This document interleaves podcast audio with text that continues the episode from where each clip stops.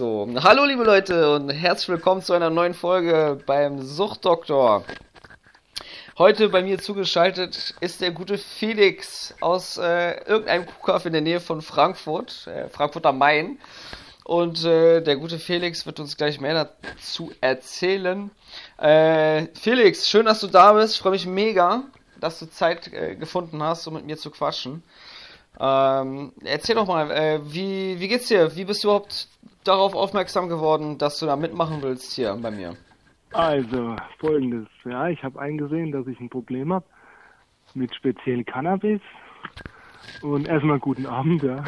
ja hi. Und dann war es folgendermaßen, dann habe ich so ein bisschen rumgegoogelt und bin dann, du warst meine dritte Anlaufstelle, habe ich mir heute nochmal durch den Kopf gehen lassen. Mhm. Ich habe dann erst so zwei YouTuber entdeckt und dann bin ich irgendwie auf deinen Podcast gekommen. Hab mir den ganzen Podcast mehr oder weniger reingezogen. Und nachdem ich dann äh, und Rüdiger gehört habe, dachte ich, irgendwie dachte ich dann so, ey cool, das ist alles irgendwie so cool und das, ich höre mir das gerne an und das gibt mir was. Ja, und dann habe ich dir eine E-Mail geschrieben. Ja, nice. Weil ich mir dachte, das Gespräch hilft mir auch weiter so. Ja. Ja. das gut, wenn man dann mit jemandem spricht und hat diese Selbstreflexion, die man normalerweise nicht hat irgendwie, das tut einem ja dann schon gut. Ja, cool. Ja. Wenn du Das sagst, du hast ein Gedanke. Problem mit Cannabis, was, was meinst du da genau? Also bist du da jetzt jeden Tag mega krass am Kiffen und kannst nicht aufhören? Ähm, du hast mir, glaube ich, schon gesagt, dass du jetzt dein, äh, dass du jetzt gerade nicht kiffst. Irgendwie, wie viele Tage waren es? genau. 22 oder was? Genau, 22, jetzt sind wir bei 25. Ja, Oder krass, cool. 26 schon. So. Cool. Genau, ja. Aber früher, äh, früher habe ich natürlich auch, war ich auch Dauerkiffer, Bongraucher, extrem Bongraucher. So in der, also in der Anfangszeit, als ich angefangen habe, da war das ganz heftig. Ja. Also ich muss sagen, ich habe mit mit 14 das erste Mal konsumiert. Okay, krass. konsumiert. 14 ist übel.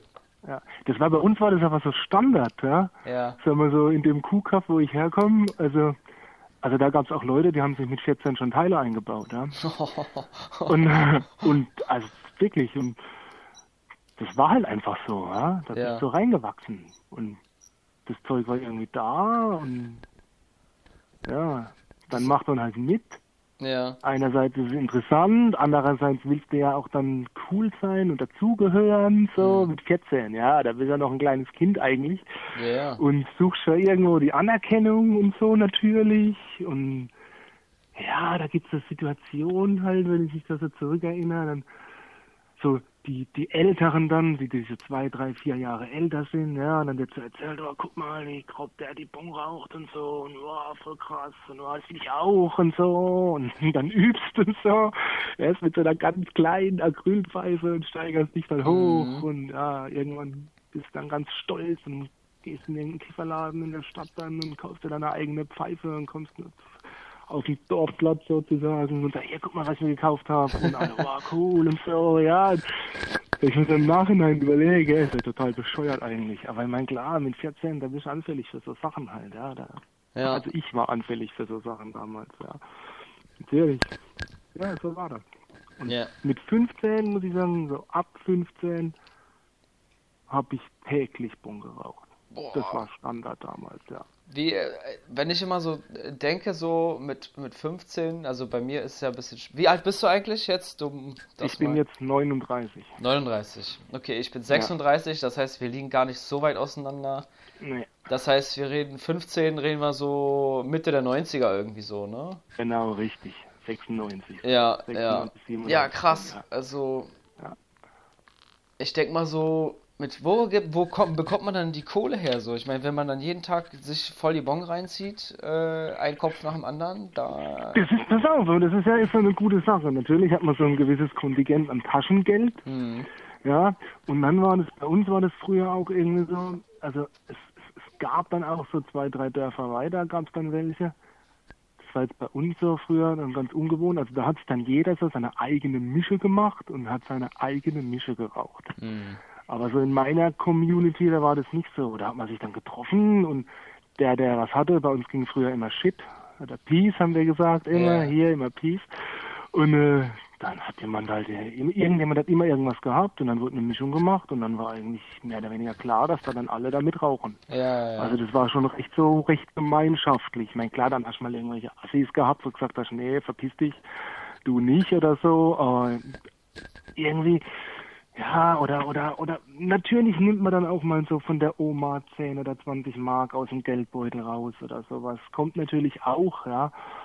Aber das war jetzt bei mir nicht so extrem, sag ich mal. Mhm. Das war, ja, da hat man sich in der Woche dann doch mal so zwei, drei Gramm geholt. Die haben dann auch wieder recht lang gera- Also, du machst den anderen Leuten was raus, dann kriegst du da was zurück, so. Das war, ja, so war das dann. Aber das ging ja dann nach der Schule, hast dich halt nach der Schule hast dich getroffen und dann hast du mir das überlegt. Damals konntest du in der Öffentlichkeit das auch noch machen, ja. Mhm. Da saßt du gesagt, auf dem Dorfplatz oder am Dorfbahnhof und hast das gemacht. Das wäre heute unvorstellbar. Also ich ja, habe das schon lange nicht mehr gesehen. Irgendwelche Jugendlichen jetzt in aller Öffentlichkeit irgendwie eine Bon rauchen oder so. Ist ja krass. Nee. Okay. Ja, weil bei- in Berlin ist es ja irgendwie ganz andersrum. Äh, früher war es nicht so. Heute, da kannst du mit dem Joint auf der Straße lang gehen. Du, wenn du irgendwo in der City unterwegs bist, irgendwo riechst du immer Gras. Den Leuten Ja. ist, ist scheißegal. Es ist einfach so Standard geworden. Das ist äh, unfassbar. Ja, das habe ich in, ich war in Straßburg, war ich, äh, bei meinem Bruder sein Junggesellenabschied, haben wir in Straßburg gefeiert teilweise und da sind wir dann auch abends durch Straßburg gezogen und da hat's überall nach Weed gerochen, Ja. überall. Das dachte ich dann auch so, ey, Kropp, also das kannte ich jetzt, kannte ich jetzt so nicht so, also klar, wie gesagt, Kuhkaff hinter Frankfurt irgendwo, in Ja. Frankfurt wird das natürlich auch anders sein, ganz anders. Heute sowieso wahrscheinlich, was da abgeht, aber Nee, bei uns früher auf dem Dorf, da, nee, Dorf halt, ist halt Dorf. Da, Ja, ich- halt anders. Ich weiß ja gar nicht, ob das so, so krass anders ist. Ich meine, jeder Kiez irgendwie in der Großstadt ist auch irgendwie so ein Dorf für sich. Äh, mein, also bei mir war das nämlich früher auch so, dass äh, der eine hat geholt und dann hat man, hat jeder mitgeraucht und so und dann hat der andere geholt. So war man so eine Packung von Leuten und dann ist man Genau, irgendwie ja. über einen Monat rumgekommen halt, ne? Richtig, ganz genau, ja, so ist es. Aber dann, es gibt, es gibt auch so krasse Geschichten so. Ich dann auch, äh, wir hatten da so ein, so ein, so einen Jugendtreffpunkt, so ein Jugendzentrum und äh, da haben natürlich auch immer irgendwelche Leute dann irgendwo in den Büschen draußen mal eine Pfeife geraucht oder da wurden dann noch Joints geraucht und ja, da bist du halt auch mal dann, wenn du nichts hattest, so bist du halt ums Jugendzentrum außen rumgelaufen und hast dir Jointstummel zusammengesucht und hast dann da draußen eine Mischung gemacht oder so. Oh, widerlich. So, ja, eigentlich total widerlich, aber das kam auch schon vor halt, ja. Oder, oder dann zu Hause, so bei mir zu Hause, da war irgendwann auch so ein Treffpunkt, da hast du dann auch mal den Aschenbecher so, nach zwei Wochen oder so, hast dann drum mal den Aschenbecher sauber gemacht und hast geguckt, ob nicht irgendwas findest da drin, Ja, ja, ja. wenn jetzt gerade nichts da war. Ähm, Ja, ja, ja. schon heftig eigentlich, ja. Also, Also das kenne ich ja auch. krass. Das war ja bei mir, das war ja bei mir eine Standardsituation irgendwie. Alle paar Wochen oder so, dass wenn ich dann nichts schnell genug was ran oder ich stehe morgens auf und hab nichts und dann denke ich mir so, ah, im Aschenbecher liegen ja noch voll viele Stummel so, ne? Dann, dann entweder einen nacheinander rauchen oder halt wirklich auseinanderfummeln und sich dann doch nochmal eine neue Tüte bauen so. Ja. Ne, Also das, das geht ja dann alles. Ja. Wobei ich sagen muss, damals so, wie gesagt, mit, mit, mit mit 15 oder 16, 17, 18, 19, ich habe ganz selten morgens geraucht. Also auch vor der Schule, das war ganz selten mal. Und auch wie ich dann in der Ausbildung war, kam es, was weiß ich, in der Ausbildung vielleicht zwei, dreimal im Jahr vor, dass ich morgens vom Arbeiten was geraucht habe. Aber sobald ich nach Hause gekommen bin, war das Pflicht. Bei mir standen auch ab und zu schon die Leute vor der Haustür und haben gewartet, ja, bis ich nach Hause komme und dann, und dann also wirklich, und ich mich überlege, meine Eltern haben das ja alles mitgekriegt und so, und im Nachhinein, gell, ich, ach Gott, war das furchtbar schlimm, also, Ja. aber damals, ist eine interessante Frage, ob die Eltern das mitkriegen oder nicht, oder das ist verdrängen. Äh, ich weiß nicht genau. Also, also ich war, meine Eltern haben es mitgekriegt, die wussten das ganz genau, ah, okay. weil, weil sie auch in meinem Kinderzimmer damals, sage ich mal, da, äh, ich hatte die erste Pfeife, die ich gekauft habe, das war so eine kleine, so ganz kleine Glasbong Und dann hatte ich eine Nummer größer, das heißt eine Acrylbombe eine größere. Und die Mhm. hatte ich noch in meinem damaligen Kinderzimmer liegen, mehr oder weniger, äh, unterm Bett. In so einem Karton. Ja. Und die haben sie gefunden irgendwann, ich weiß nicht wie, meine Mutter hat das Bett überzogen, da keine Ahnung, irgendwas war. Auf jeden Fall komme ich nach Hause und äh, guck unter das Bett, der Karton nicht mehr da. Und ich, oh, scheiße, oh, oh. Da, war, da war ich 15, glaube ich. Ja, Oh, ich oh, oh. 15. Und dann war natürlich, äh, ja, was machst du dann? Gehst dann zu deiner Mutter und fragst, was los ist oder so? Hey, wollte ich dann auch nicht unbedingt, aber klar, irgendwann läuft ja darauf hinaus auf das Gespräch. Ja. Und äh, ja, dann äh, haben wir gefunden. Wobei ich sagen muss, ich war dann erstmal fertig und wusste nicht, wie ich reagieren soll. Da bin ich im, äh, in unserem Jugendtreff damals, bin ich dann zu unserem äh, Jugendbetreuer hin. Ja. Und habe das dem erzählt und habe gesagt, oh, ich weiß nicht, was ich machen soll. Und meine Eltern haben eine Beifen gefunden. Der wusste ja auch, was abgeht damals. Ja, Der ist ja. ja. auch nicht blöd, ja. Und äh, dann hat er gesagt, ja, hm, was machen wir jetzt und so. Und hat dann gesagt, ey, wenn irgendwas ist, dann, dann schick sie zu mir und wir, wir, wir regeln das. Aber das war nichts Großartiges passiert auch, ich meine, ich muss sagen, die, die schulischen Leistungen mit, mit, mit steigendem Konsum sind natürlich die schulischen Leistungen schlechter geworden. Klar, ja. Ja Gab es da keinen Anschiss oder so?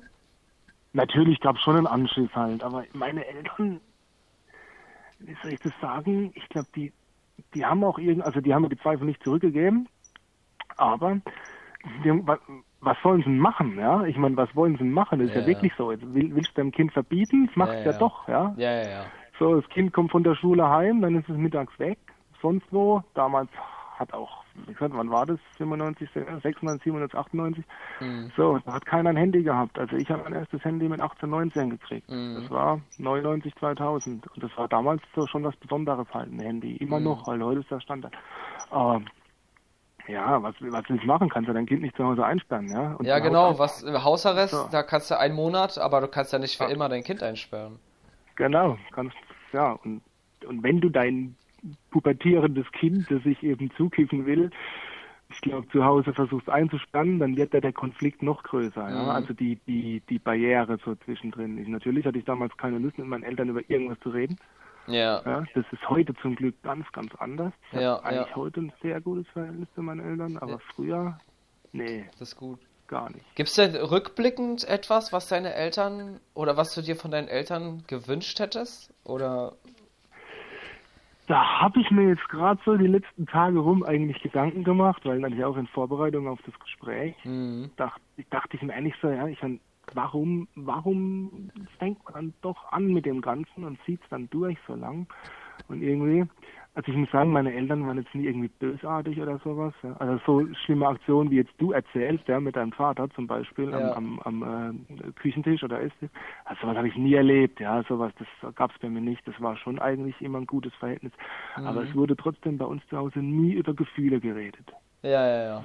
Niemals. Das, also kann ich mich nicht dran erinnern, dass wirklich die Situation war, so, komm her, wie geht's dir? Und das so richtig ernsthaft, dass man sich Mhm. als Elternteil drauf einlässt, weißt wie geht's dir? Erzähl mal, geht's dir Mhm. schlecht? Warum?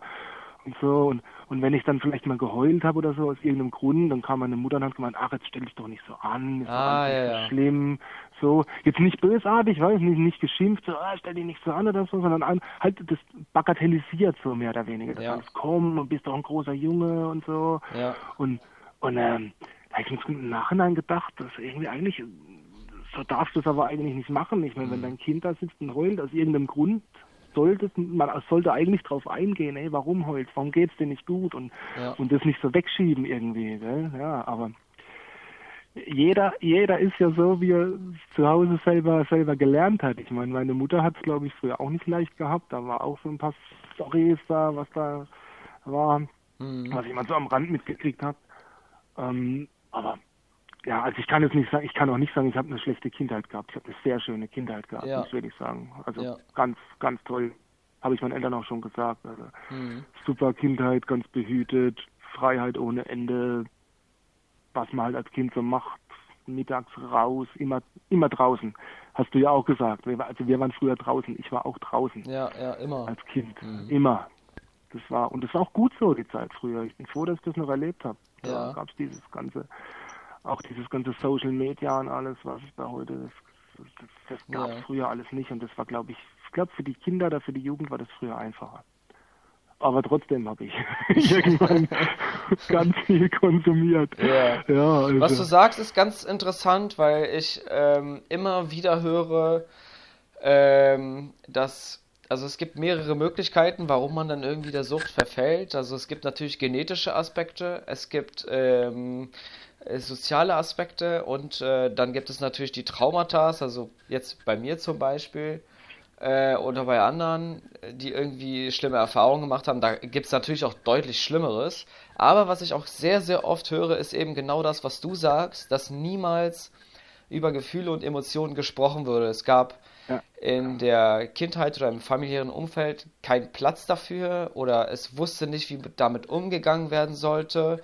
Ähm, äh, Gefühle, vor allem negative, wurden bagatellis bagatellisiert ähm, und es gab nicht die Möglichkeit, darüber zu sprechen. Dadurch hat man natürlich als Kind auch das Gefühl, ah, okay, irgendwas stimmt nicht mit mir oder ähm, ich werde nicht geliebt oder ich bekomme zu wenig Aufmerksamkeit, da ist zu wenig Vertrauen, ähm, all so eine Sachen und die, genau diese Sachen, die fehlen, die holt man sich dann eben einmal in der Gruppe ja. äh, draußen und äh, einmal sind natürlich diese ganzen, diese ganze verwirrte Zeit in der Jugend, die klatscht man sich natürlich dann weg mit Gras oder Alkohol oder was auch immer. Mhm.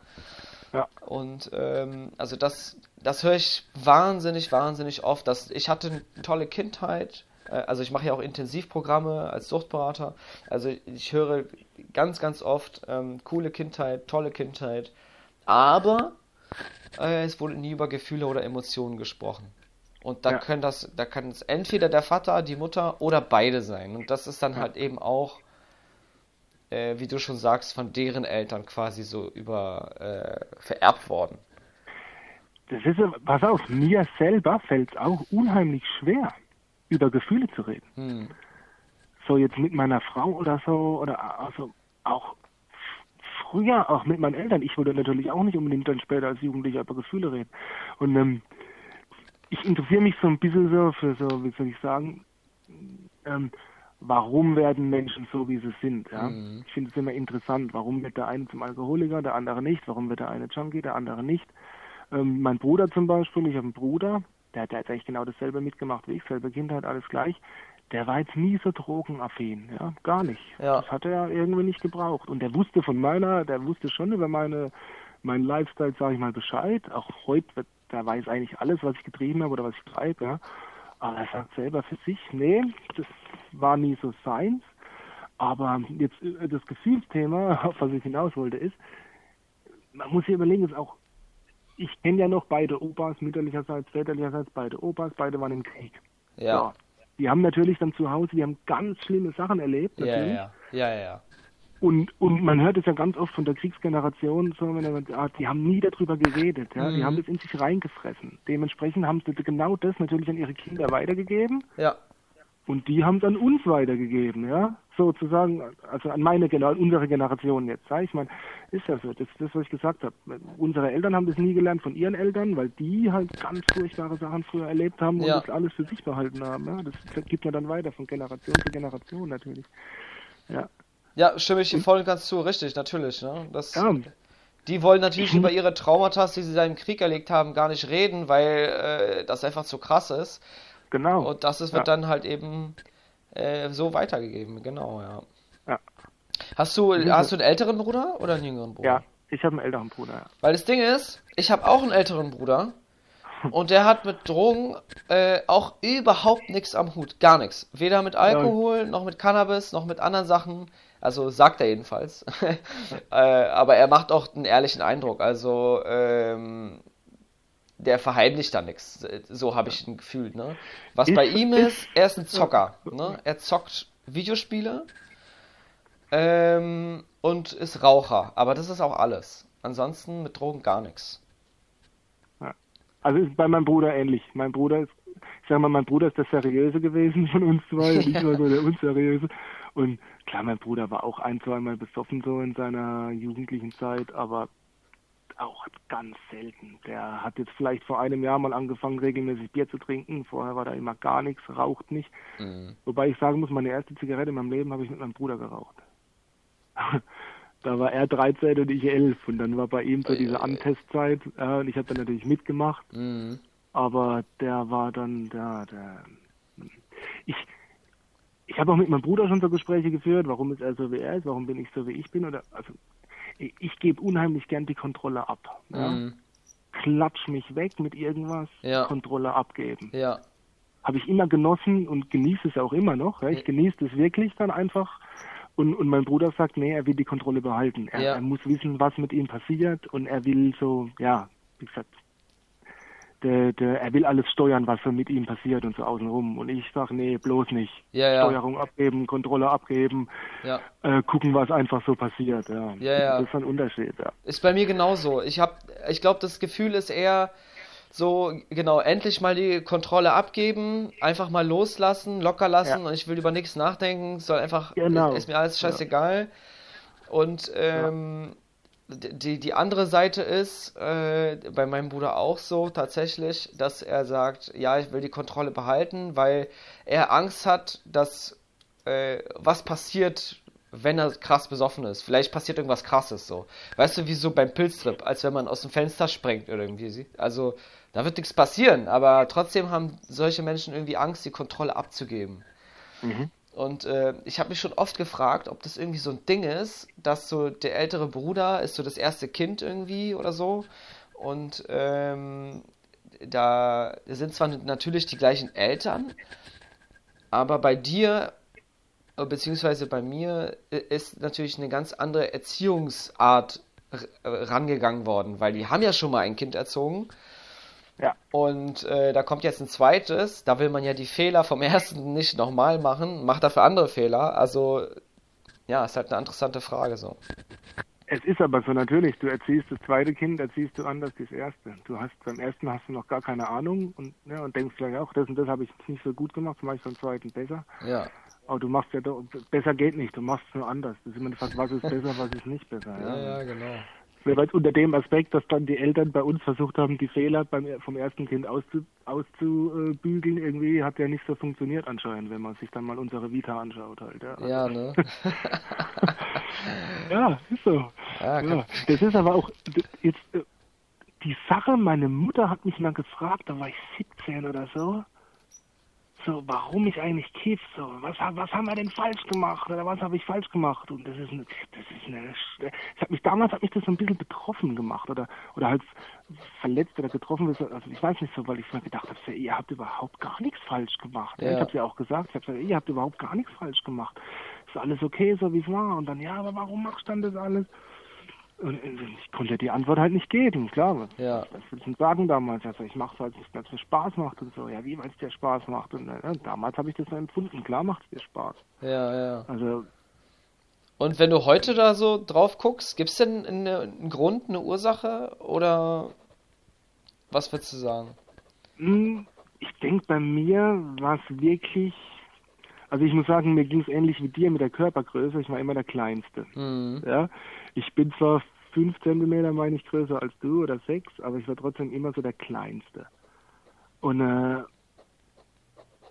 das, was ich dann vielleicht körperlich nicht irgendwie so drauf gehabt habe oder so, habe ich dann versucht mit, also soll ich sagen, also alles, was ich irgendwie gemacht habe, habe ich immer extrem gemacht. Also ich kann da echt grobe Storys erzählen. Ja, Also wenn ich wenn ich mich besoffen habe, dann habe ich mich richtig besoffen. Wenn ich mich zugekifft habe, habe ich mich richtig zugekifft. ja, ja. Wenn ich Teile gefressen habe, dann habe ich all in richtig Teile gefressen halt. Also wir haben Sachen getrieben früher. Und auch was heißt früher, damals, damals als Jugendlicher so, ich, ich habe meine erste, meine erste chemischen Drogen habe ich mit 19 konsumiert, ja. Mhm, krass. dann, dann ging es ein paar Jahre gut und dann war Pause und dann dachte ich eigentlich wirklich, es war mit 25, 26 noch viel, viel schlimmer ab wie vorher halt. Und, und äh, da haben wir ach, grobe Sachen gemacht, ja.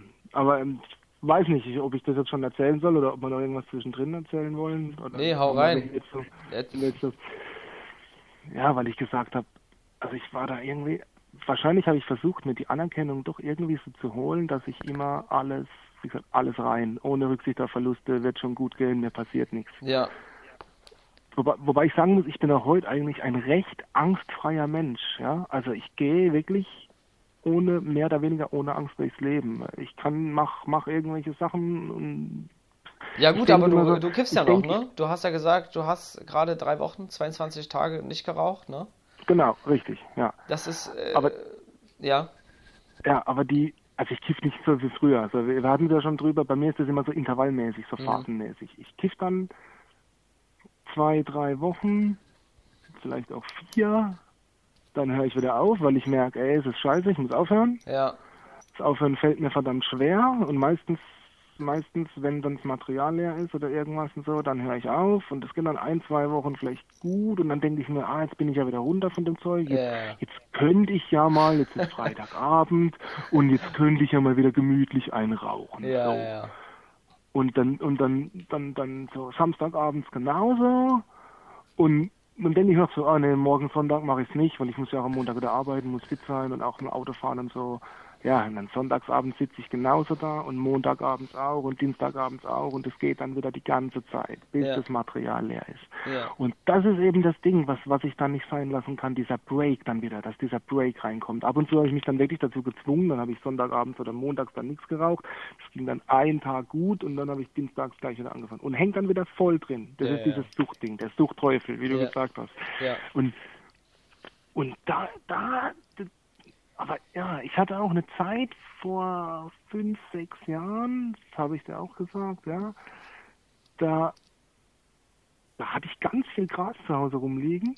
da muss ich erzählen, da habe ich beim Arbeiten damals, ich war im Außendienst tätig und äh, leerstehende Wohnung, beziehungsweise ich war in einer Wohnung drin, der Mieter war nicht da und der hatte so eine Kellerwohnung mit so einer relativ großen Kellerterrasse außen und da standen drei riesengroße Pflanzen. Und ich habe mir gedacht, cool, kann ich ja, kann ich ja zwei von mitnehmen, weil ich habe so einen Bus gefahren, so einen großen. Und dann habe ich zwei von den Pflanzen mitgenommen. Krass. Eine habe ich ihm stehen lassen. Ich meine, ja, was will er machen? Will er bei mir im Geschäft anrufen und sagen, ich habe sein Weed geklaut oder was? Weißt du? Kann er Ja, nichts ja, machen. ja, geht ja nicht. Ja, geht nicht. Und die habe ich dann, die hab ich dann zu meiner Ex-Freundin gestellt. Ich gesagt, hier, hast da, Pflanzen. Und die hat die dann großgezogen, mehr oder weniger, war gut viel Ertrag. Und dann hat die mir so eine große Tupperbox gegeben, voll mit Weed. Und das lag ewig bei mir rum. Und ich habe vielleicht alle vier Wochen oder alle acht Wochen oder vielleicht auch alle drei Monate habe ich dann mal einen Joint geraucht. Mhm. Und dann war aber auch gut, ja. Ja.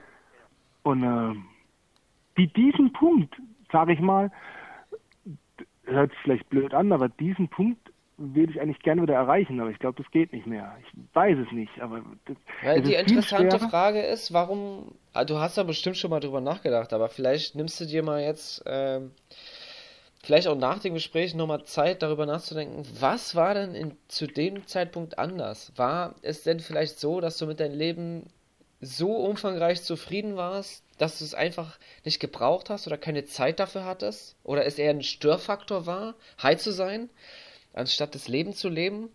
Weißt du? Ja, Also ich weiß, bei mir war das halt auch oft so, als ich auf Reisen, weil bei mir war das ganz oft so, ich hatte keinen Bock mehr, ich wollte unbedingt aufhören, ich konnte nicht und dann habe ich gesagt, okay, scheiß drauf, ich schmeiß mein Weed weg und fahr weg, ich fliege ins Ausland. Dann war Ja. ich im Ausland und ungelogen, es hat zwei, drei, maximal vier Tage gedauert und ich habe einfach den krassesten Kiffer irgendwo auf der Welt kennengelernt. In, in, also in Europa oder sonst irgendwo, ja. Und, ähm, und als ich dann in meinen Reisen dann auch da wieder gekifft habe, habe ich gemerkt, so, scheiße, ich kiff jetzt die ganze Reise hier, ich gebe übertrieben viel Geld aus, ich bin irgendwo, wo es eigentlich geil ist und ähm, da ist du es mir dann dich aber zu, gell? da, genau, und Ja, da, ja. da ist mir dann gelungen zu sagen, so, ey, anstatt dass ich mich zuballer, will ich lieber mein Leben genießen. Und so ähm, kam das dann halt, dass so der Gedanke einfach so, ey, mein Leben ist geil, ich will es lieber genießen, anstatt mich zuzuballern. Ja. Ja, ist ein interessanter Aspekt. Aber also, muss ich dir recht geben, aber ich glaube damals, als ich so diese, diese alle vier Wochen oder zwei, drei Monate mal was geraucht habe, ich glaube damals habe ich das wirklich genossen. Das war dann für mich so wirklich das Genussding. Hm.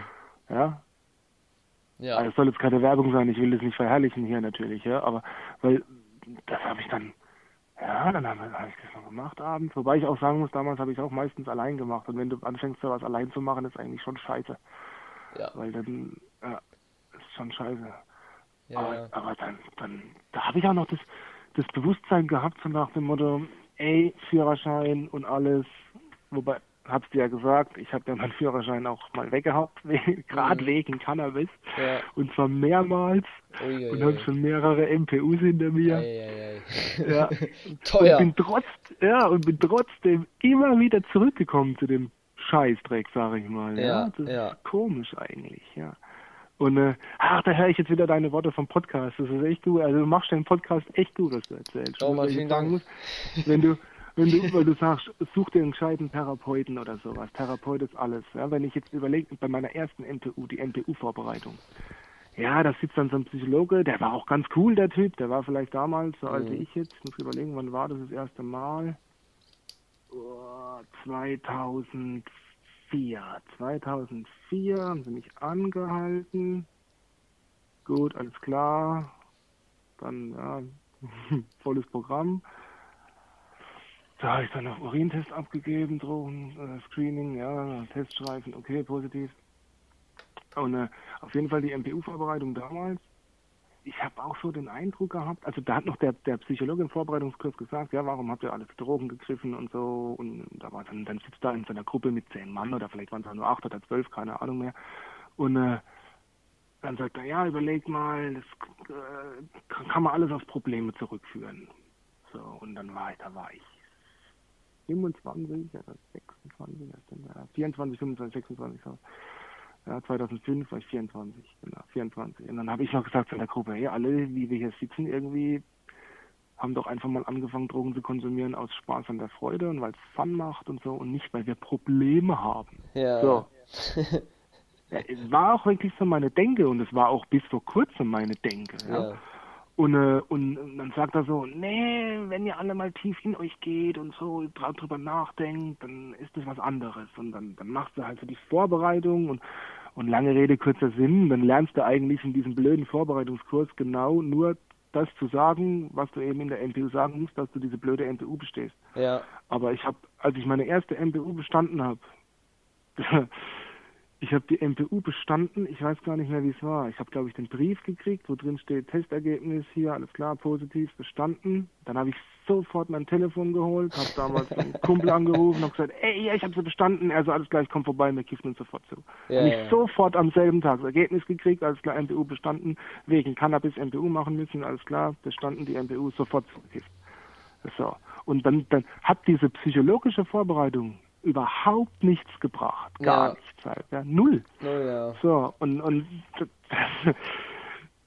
es, ist, es ist wirklich schwierig. Also, ja. Ja, nur mal so, apropos Führerschein und Kiffen. Ähm, interessanter Side, Side Note. Äh, bei mir war das so, als ich meinen Führerschein gemacht habe, war ich bei einigen Fahrstunden war ich tatsächlich bekifft. Also ich, also ich habe einen Joint geraucht und wusste ja genauso, okay, wie lange bin ich high, wann geht es weg?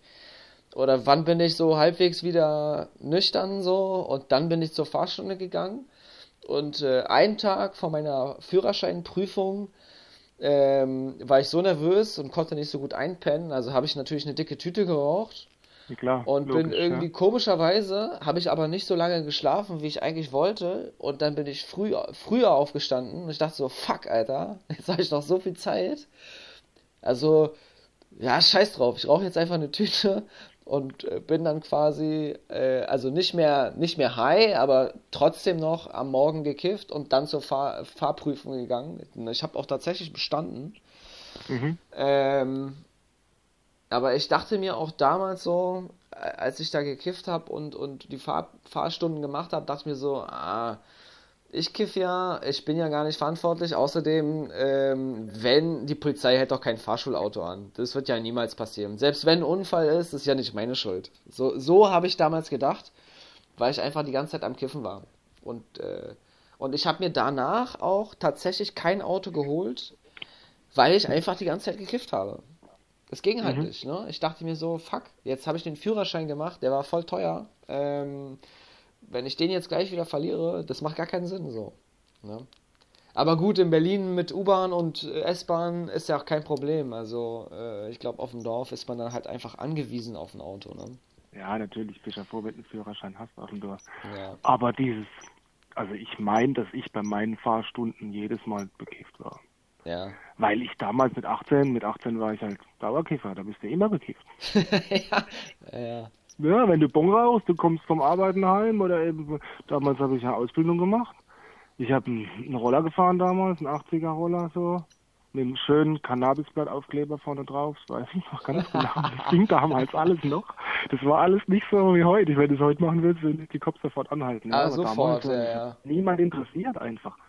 Und äh, da waren wir, wir saßen, so, so Szenario, wir saßen bei mir im Zimmer, ja, hat jeder hat Bon geraucht und dann habe ich gesagt, ey Leute, halbe Stunde habe ich Fahrstunde, werde ich abgeholt. So, alles klar, gut. Und sind die Leute eine halbe Stunde später jeder seinen Wege gegangen und ich bin hoch und bin hab Fahrstunde gemacht. Ja. Ja, ja. War, weil, weil du bist ja immer zu, so als Kiffer bist du ja mehr, mehr bekifft, wie dass du nüchtern bist, wenn du so Dauerkiffer bist. Ja. Das heißt, das ist ja der Normalzustand für dich ist ja bekifft sein. Ja, ja, ja, stimmt, genau, ja, ja. Ja, weißt du, das ist ja der Normalzustand. Um nicht völlig auszurasten und aggressiv zu sein, musst du erstmal einen rauchen und dann ist erstmal okay. Ne? Genau, also also die, diesen die, diese dieser Gedankengang, ey, ich habe jetzt Fahrstunde und ich jetzt lieber nichts. Nee, das gab's nicht. Das Ja, war ja, normal, alles klar. Ich meine, ich habe dann vielleicht jetzt nicht unbedingt drei Minuten vorher die letzte Pfeife geraucht, aber so eine halbe Stunde vorher, okay. Ja, ja, das geht schon klar. Ne? Mhm. ja. ja. ja, das war aber, das ist, ich hatte es auch mit so einem früheren extrem Dauerkiffer-Kollegen, den habe ich mal vor, vor zwei, drei Jahren wieder getroffen, seit Ewigkeit, und da haben wir so die alten Zeiten gehabt und ich auch so, und Kitsch noch, und er so, nee, und ah, früher war das alles so und so. Und da haben wir da kam genau so dieser Spruch, so, ja, hey, wenn du, wenn du halt Kiffer bist und diesen Lifestyle lebst, das war für mich damals auch Lifestyle, Ja. wirklich, ich habe mich da identifiziert damit, fand Ja. es cool so auch so ein bisschen so gegen alles und ja, ich bin Kiffer und ich bin viel cooler als ihr und Ja. so halt, wie das halt so ist. Und dann bist du immer zu, als Kiffer, als, also als überzeugter Kiffer, Bongraucher sowieso. Also, also mir waren damals alle immer dicht, immer. Ja, So. ja. Ja, Kann ich absolut bestätigen. ne? War bei mir auch so. Da ist wirklich der Lifestyle und Bob Marley Musik und äh, genau richtig, ja, und so ein Kifferposter im Zimmer und Cypress Geil! Hill und Ich habe ja, immer noch so ein genau. Poster hier, ne? Genau, die Ja. Platte läuft rauf und runter von ihm. Das, äh, ja, ja. Äh, echt so. Und die Filme Half Baked geguckt. Half Baked, ja, ja, der Klassiker. Genau, so Friday, Half Baked und so. So, genau, es ist ein Lifestyle halt. Es ist ein Lifestyle, den du da pflegst halt, ja. Und Ja. äh, ja, das ist im Nachhinein total bescheuert eigentlich, diesen Lifestyle zu, zu pflegen, Ja, weil eigentlich schon. das ja, da ha- habe ich auch, also bei meiner zweiten MBU, wo ich dann ein paar Jahre später hatte, bei meiner zweiten MBU bin ich dann durchgefallen und die dritte MPU habe ich dann bestanden. Und bei meiner dritten MPU, da habe ich dann auch wirklich so ein bisschen mehr so Reflexion betrieben und mir Gedanken gemacht und alles Mögliche. Und da hatte ich diesen Kiefer-Lifestyle nicht mehr. Und das hatte ich damals dieser Psychologin auch gesagt. Da wird dann auch, du erzählst ja dann dein Leben und alles Mögliche mehr oder weniger, auch im Ja. Gespräch dann. Und zu der habe ich dann auch gesagt, so, ey, nee, ich bin eigentlich kein überzeugter Kiefer mehr und, und früher war ich eben Lifestyle-Kiefer und habe mich damit identifiziert und wollte das sein, wollte das auch ausstrahlen nach außen hin, ja. Mhm. Also, und das war dann nicht mehr so. Und ich will ich auch heute nicht mehr. Also auch wenn ich dann immer so meine Phasen habe oder hatte oder vielleicht auch wieder hab, will ich trotzdem nicht, dass mein Umfeld denkt, ich bin ein Lifestyle-Kiffer. Und früher war mir das unheimlich wichtig, dass die anderen Leute das denken, ja, ich bin ein Lifestyle-Kiffer. Mhm. Aber nee. Naja, du hast ja viel durchgemacht, viel Erfahrung gesammelt, erwachsen geworden und irgendwann merkt man Ja. halt, Mann, ey, äh, das ist eher ein Problem als irgendwie ein cooler Lifestyle. Ja. Und, Ja, äh, natürlich. Ist, ja. ist so, ja. Da habe ich, da ähm, habe ich mit meiner, mit meiner Frau letztens ich darüber gehabt, auch ein bisschen über die Thematik. Äh, ich habe vor einem Jahr oder sowas auch übers Arbeiten jemanden kennengelernt, der ist Hausmeister in so einem größeren Objekt. Der ist Mitte 40 jetzt.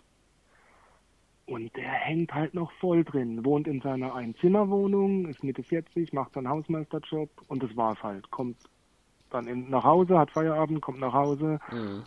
und dampft sich zu und ja, also ich war so, so ein, zwei Mal war ich bei dem und ja, dem sein Zimmer hat ausgesehen wie mein Zimmer so mit 22, 23, ja. Ja. Was ich dann in dem Moment dachte ich so, i- irgendwie fand ich's cool, ja, weißt du so, irgendwie fand ich's cool, dachte ich, ah, cool.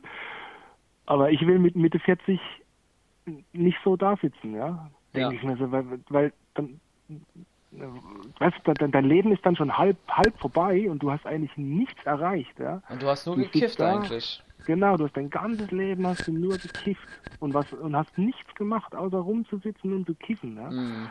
Ähm, und, und dann machst du dir vielleicht noch selber Gedanken drüber, dann kommen mal diese Depressionsfilme und diese, diese Spirale, du machst dann Gedanken, ey, scheiße, jetzt bin ich so und so alt und kiff die ganze Zeit nur und was machst du, um, um das Problem zu beheben? Du kiffst noch mehr und Ja. dann geht's dir noch schlechter. Ja. So. Vor Ja. allem ab einem gewissen Punkt kostet ja äh, diese Kifferei, wenn man es wirklich jeden Tag macht, echt eine Menge Kohle so, ne? Also Ja. das ist ja dann auch ein Punkt oder ein Faktor, der dann irgendwann auch mal, da gehst du arbeiten, kiffst die ganze Zeit, hast gar kein Geld mehr übrig für irgendwelchen anderen Kram, ne? Also Ja. du, man ist da dann auch irgendwie gefangen, weil Urlaub, Urlaub kannst du dir erstens nicht leisten und zweitens, wenn du in Urlaub fliegst, äh, ist der erste Gedanke so, fuck ey, zwei Wochen ohne Kiffen, wie soll ich das aushalten? Okay, da muss ich, Genau, da muss ich jeden Tag richtig, saufen. Ja, ja, ist echt, also, ja. Du hast mal, hast ja gesagt, du hast ungefähr ausgerechnet, hast ja 30.000 Euro hast du verkifft. Ja, es sind 40, glaube ich, gewesen mittlerweile. Oder 40, ich finde so viel, wir haben uns das früher auch, also schon vor ewig langer Zeit, Ich hab- haben wir dann so alle mal Ich habe das mal überschlagen, ja, genau. Also Ja. habt Und ihr auch angebaut zwischendurch. Äh, das war dann nochmal ein bisschen günstiger. Ähm, aber das geht dann, das geht dann ja dann auch nicht, weil dann hast du dann wirklich, wie du schon sagst, eine ganze Tupper oder Einmachgläser voll mit, das Mhm. ist einfach, und dann hängst du ja nur noch da drin. Also, äh, Ja. ich meine, ich habe es ja auch immer so gemacht, dass ich habe mir halt irgendwie was geholt ähm, und, und, äh, und habe das weggeraucht, um mir dann wieder neu zu holen, weil ich dachte, ich höre am nächsten Tag auf oder ich höre nächste Woche auf. Aber wenn du dir Ja. irgendwie so 100 Gramm holst oder so oder selber irgendwie in deiner Tupperbox 300 Gramm oder 500 Gramm hast, das, das geht nicht. Also äh, das ist keine Ahnung. Also Nee, das ist halt zu viel. nicht aufhören, gell? Ja, Dann kannst du gar ist nicht aufhören. Ja. Ja. Ja, ja, ja. Ist, ist komisch, aber ja, bei, bei, bei Rüdiger, da ist es das Koks mehr oder weniger, gell? Voll, ja. Ja, ja, und bei uns ist es, bei uns ist es das, das blöde Gras oder das Weed. Ja, also ich habe jetzt auch noch mehr Leute, äh, die, ich habe einen anderen Kumpel, der, äh, der raucht zum Beispiel äh, Zigaretten nur, wenn er getrunken hat, sonst raucht er gar nicht. Der äh, kifft auch nie, aber der ist voll auf Ecstasy hängen geblieben. Das, da, Mhm. das ist voll sein Ding. Irgendwie ist Ecstasy sein Ding. Ähm, dann äh, habe ich noch äh, Kurze Frage, merkt man es ihm an, dass er auf Ecstasy hängen geblieben ist? Weil das schädigt dich ja, also es gibt Leute, die, Naja, also- merkt man das an, natürlich. Ja, also mal, so ein bisschen Verwirrtheit kann man manchmal Ja. schon mal erkennen. Also, we- weiß ich nicht. Aber, hm.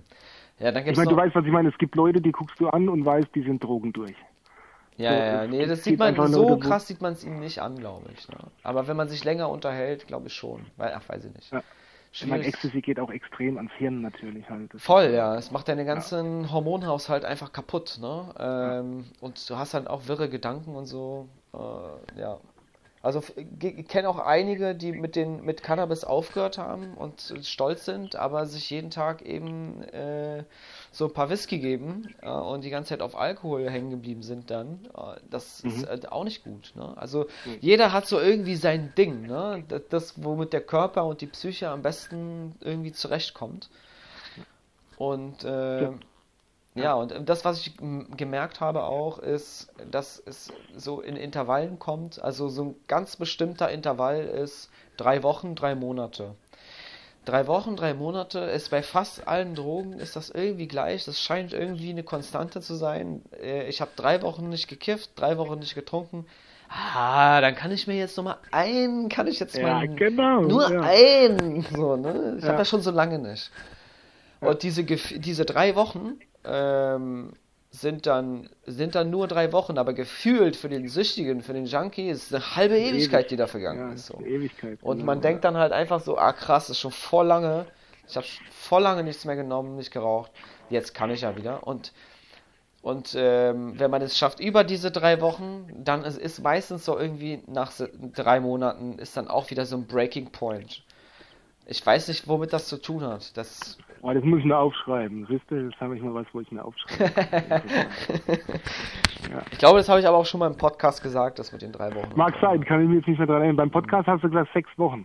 Das weiß ich noch. So, versucht mal, das, das habe ich meiner Frau gesagt, ja. Ja. So, hast du gesagt, versucht mal sechs Wochen auf alles zu verzichten. Auf Drogen, auf Alkohol, auch auf Social Media, auf Ja. alles und beschäftigt euch sechs Wochen mal nur mit euch selbst. Ja.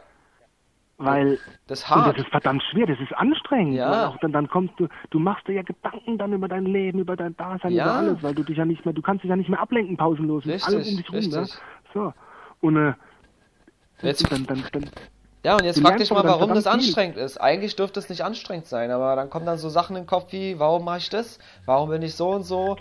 Warum habe ich Ja. das nicht schon gemacht? Ähm, hiermit bin ich unzufrieden. Ne? Genau. Naja, sechs Wochen, ab sechs Wochen ähm, lernt der Mensch äh, also von der Psychologie her eine neue Gewohnheit. Also wenn du sechs Wochen etwas machst, dann ist es sehr wahrscheinlich, dass du es über diese sechs Wochen hinaus auch tun wirst. Jetzt ist Okay, zum Beispiel okay. eine Ernährungsumstellung oder ähm, neues Hobby oder sowas, eine neue Verhaltensweise, so, so eine Sachen. Ja.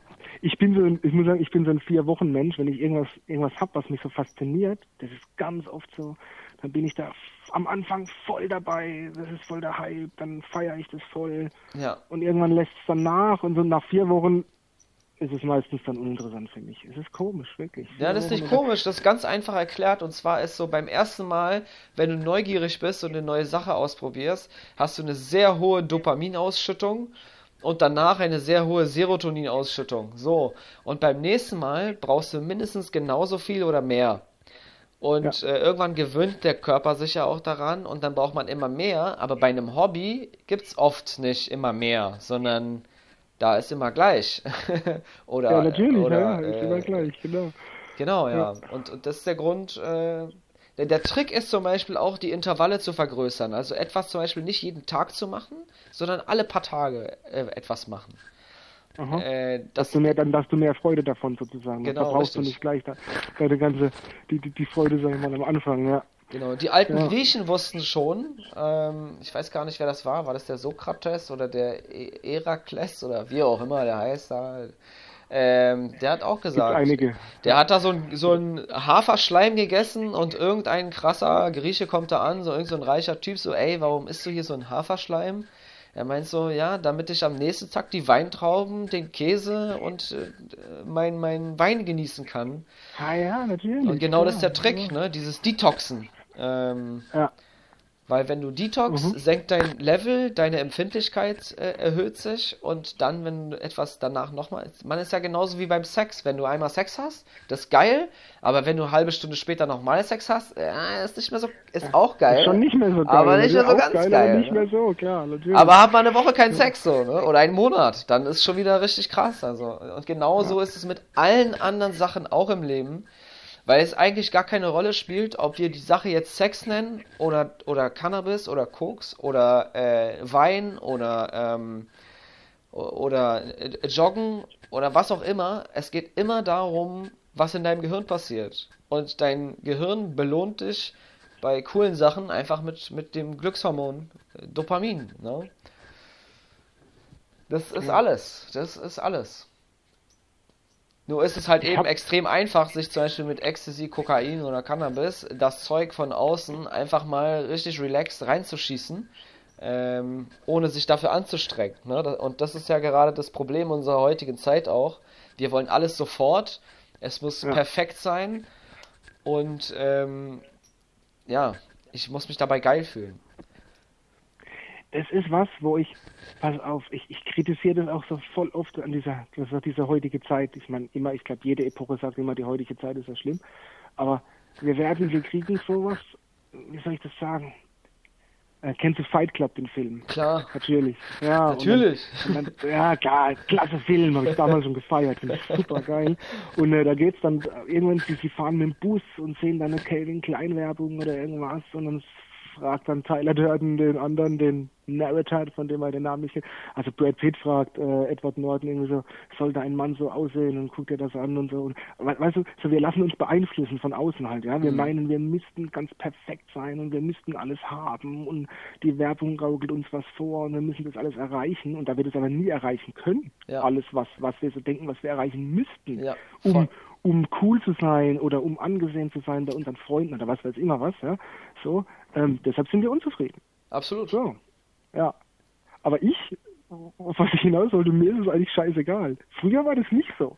Als Jugendlicher oder auch mit Anfang 20, da habe ich da auch ganz viel Wert drauf gelegt, was dann irgendwelche Leute über mich denken mhm. oder wie kann ich mich soll ich das sagen, wie kann ich, wie, wie, wie ich, ich muss jetzt gerade als, als Jugendlicher so in der Realschule, wo ich war, da guckst du danach so, oh, der und der hat jetzt die Trendy-Hosen und die will ich auch haben, Mist, ja, ja. ich aber nicht von zu Hause und ich brauche aber die und die Schuhe und so, so diese ganze Scheiße, weißt du, ja? ja. Und äh, da bin ich komplett drüber weg über dieses Ding und das finde ich auch gut so, ja, dann, dann, dann also das, ich, ich, ich sag manchmal zu irgendwelchen Leuten, sage ich so, ey Leute, man, seid froh, dass ihr ein Dach über dem Kopf habt, was zu essen und dass es euch gut geht, dass ihr gesund seid, diese ganze Scheiße, die von außen auf euch einprasselt und ja, euch verführt, ja. ja, und, und so, das braucht ihr alles nicht, um glücklich zu sein, ja. ja. Aber viele Leute lassen sich davon halt total verleiten oder sowas. Naja, und auch viel mehr als früher, weil du, die heutige so. Jugend wächst ja auf mit dem Internet und Instagram und Facebook und alles genau. ist perfekt und äh,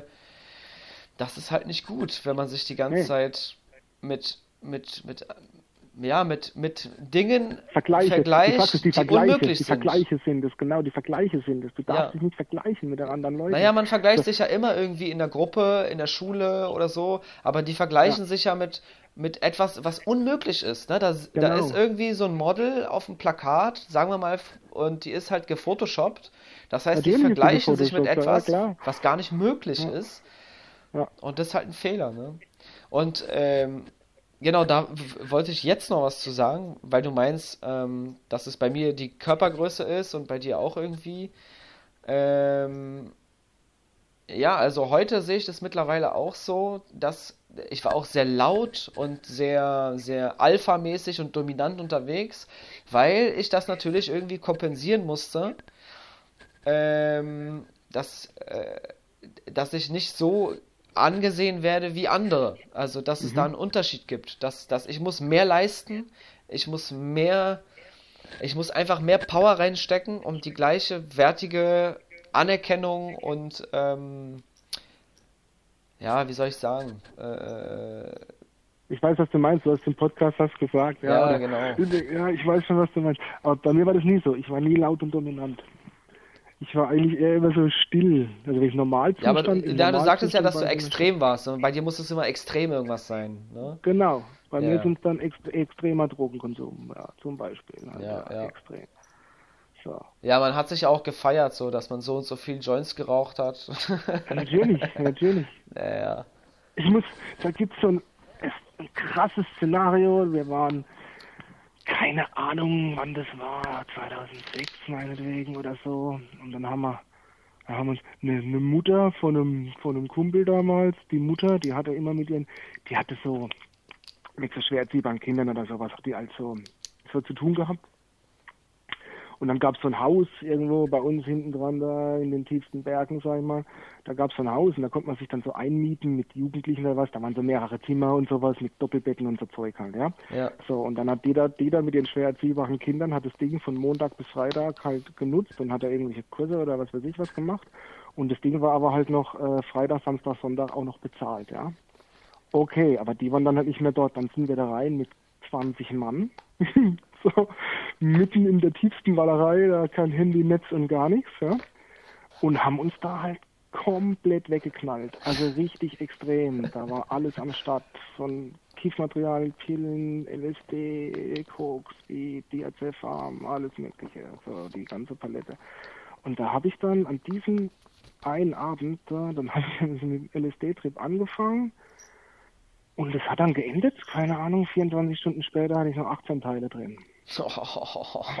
und das ist, weißt du, und, und, das, das Korbe ist, auf was ich hinaus wollte, mit dem Extrem, dann hatte ich schon, keine Ahnung, fünf, sechs, sieben drin oder was? Weil hat ja eh dann keiner mehr für irgendwas bezahlt. Irgendeiner kommt dann und bringt einen Beutel Pillen und so, weißt? Ja, ja. Und dann, dann, dann hieß es, ja Felix, willst du noch ein paar Pillen? Und ich so, ja, immer her. Und dann so, ja, zack, zwei in den Mund reingedrückt und dann, hey, willst du noch mal zwei? Und ich so, ja, natürlich. Und dann so, du musst aber sofort, ja, weißt Und so, du musst aber sofort nehmen. Und ich so, oh ja, grob, ja, immer her damit. Und gleich noch mal zwei Ja, hinterher, ja. weißt du?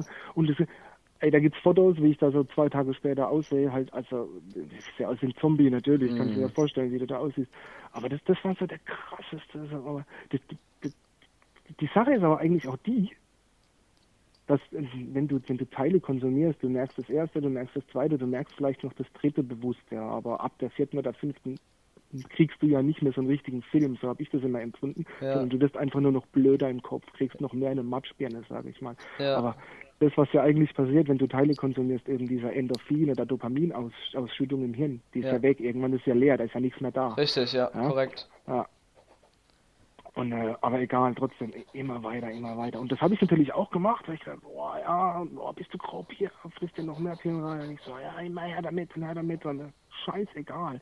Auch die Konsequenzen waren mir viel gehabt. Da denkst du ja nicht mehr drüber nach, weißt du, in der tiefsten Pampa, kein Handynetz. Wenn irgendwas passiert, ja, was machst du denn dann? Ja, du hast ja, nur. Tro Trophys um dich rum, nur Trophys um dich rum. So, oder? Wer soll dich retten im Endeffekt, ne? Niemand. Also, Genau, wer soll dich da retten? Ja, Mhm. wirklich. Also, ey, Ja, ganz im, furchtbar. ja. Und, und da, da, ja, so Storys sind da gegangen. Da war mit dem Extrem, da, ich weiß auch nicht, ich habe mal in einer WG gewohnt, auch zu der Zeit in der Chaos-WG. Habe ich da gewohnt mit noch so zwei anderen und da waren wir auch gleich zwei Tage feiern. Und dann saßen ich und noch jemand anders saßen dann so in der Küche, beide 48 Stunden nicht geschlafen, total zerstört. Und oh, heute Abend geht dort und dort noch hier Techno-Party. Was machen wir? Sind wir vernünftig, bleiben hier, kommen runter, schlafen uns aus? Oder legen wir uns jeder eine Killernase Speed und gehen nochmal komplett feiern? Alles klar, was haben wir gemacht? Natürlich jeder eine riesengroße Killernase Speed gezogen und sind dann nochmal feiern gegangen. Oh. Ja? Und das ist halt so, also, wenn du das irgendjemand so erzählst und das einem Psychologen erzählst oder so, ja, ich glaube, der würde, der würde, also, Ich glaube, Leute, die das nie gemacht haben, die verstehen auch gar nicht, warum man es tut, was in einem abgeht und überhaupt generell, wie die Situation ist. Also, das ist, kannst du halt niemandem erzählen irgendwie, ne? Das, äh, ne, und im Endeffekt, muss ich sagen, hast du echt mega, mega Glück gehabt, ja, äh, natürlich, Dass ich, aber andere auch- Leute auch, also die dann, Ja. ja, das, dass du überlebt Ja. hast, ne? Nicht, dass nicht Ja. nur einen Schaden, also keinen Schaden davon getragen hast, sondern also ich weiß ja, dass hier in Berlin sterben ja regelmäßig Leute an Ecstasy, die dann irgendwie in, in die Spree springen, weil denen voll heiß ist, ja, oder weil, weiß der Geier warum. Und äh, die, die krepieren dann, ne? Das ist, Ja. das ist Aber da muss ich sagen, jetzt gerade so mit diesen auch groben Substanzen, ja, meistens war es dann auch so, musste ich dann doch trotz allem montags wieder arbeiten oder, also, ich meine, das hört sich jetzt vielleicht blöd an, ähm, nach dieser Gruppen oder diesen zwei Gruppen Stories, aber ich habe dann doch irgendwo, äh, wenn man das so nennen kann, irgendwo doch schon gewusst, wo sind die Grenzen. Und, also es gab dann, es gab dann Leute, die haben noch Sonntagabend sich dann Speed reingeknallt bis Montagmorgens und sind dann Montagmorgens zur Arbeit gegangen. Und das habe ich nie gemacht, ja. Also Ja. bei mir war dann meistens immer Sonntagmorgens, spätestens Sonntagmittags war dann Schluss, weil ich gesagt habe, ey, ich muss arbeiten, ich muss einigermaßen noch ein bisschen schlafen. Du kannst ja eh nicht richtig schlafen, ja, aber du, Ja. ich, muss einigermaßen schlafen, ich muss einigermaßen runterkommen.